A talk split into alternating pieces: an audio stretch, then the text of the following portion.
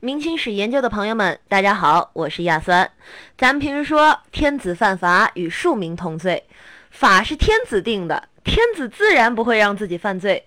但天子的亲戚既是亲戚，也是臣子，这些人犯罪了该怎么办？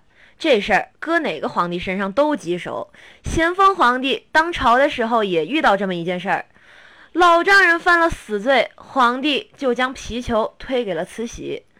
当时正是清朝军队与太平天国激战正酣之时，安徽宁池太广道惠征一听说太平军打过来了，就临阵脱逃。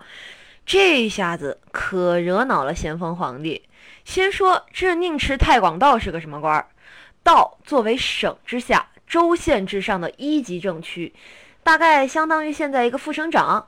宁池太广道管辖安庆府、徽州府、宁国府、池州府、太平五府一州二十八县，还监管芜湖关税务，是个不折不扣的肥圈儿。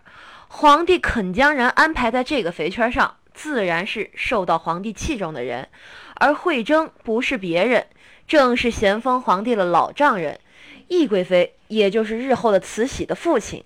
这太平军。攻克安庆之后，一路东进，在梁山办理粮草的惠征，一听说洪秀全打过来了，以押送饷银为理由，带了一万两银子，撒腿就跑，直奔南京避难。可这南京也不开城门，他又辗转来到丹徒猫着。咸丰皇帝听说安庆大败以后，要求彻查失职官吏，有人就把惠征临阵脱逃的情况报了上去。这皇帝大为光火，此时正是国家存亡之际，皇帝的老丈人竟然临阵脱逃，无疑对于军心和士气都是极大的打击。皇帝自然心里不爽，但毕竟是自己的老丈人，旁边还有自己宠爱的贵妃的面子，按照国法临阵脱逃，按律当斩。但斩了自己的岳父，懿贵妃心里肯定不爽啊！不处分惠征，又不足以服众定军心。咸丰帝处于两难境地，他苦闷之际就把皮球踢给了懿贵妃，问他该怎么办。这时懿贵妃斩钉截铁地说：“按国法办，杀！”这咸丰帝大吃一惊，他没想到这二十多岁的弱女子竟然有这样的胆识，有这样的心机。宜贵妃真让咸丰杀老丈人，咸丰却下不了手了。他下了一道旨意，让继续追查惠征到底在哪里避难。把惠征的官职免了，等待发落。惠征可不如他女儿有胆气，他本来为了保命而临阵脱逃，他也知道这个事儿触犯了国法，逃不了砍头。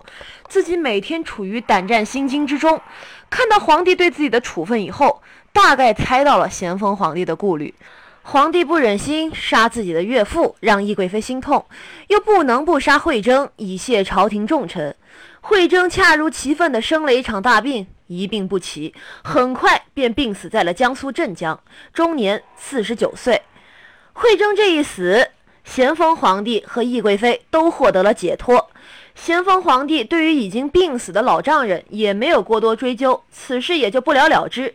咸丰十一年，懿贵妃被升为慈禧皇太后，追封惠征为公爵。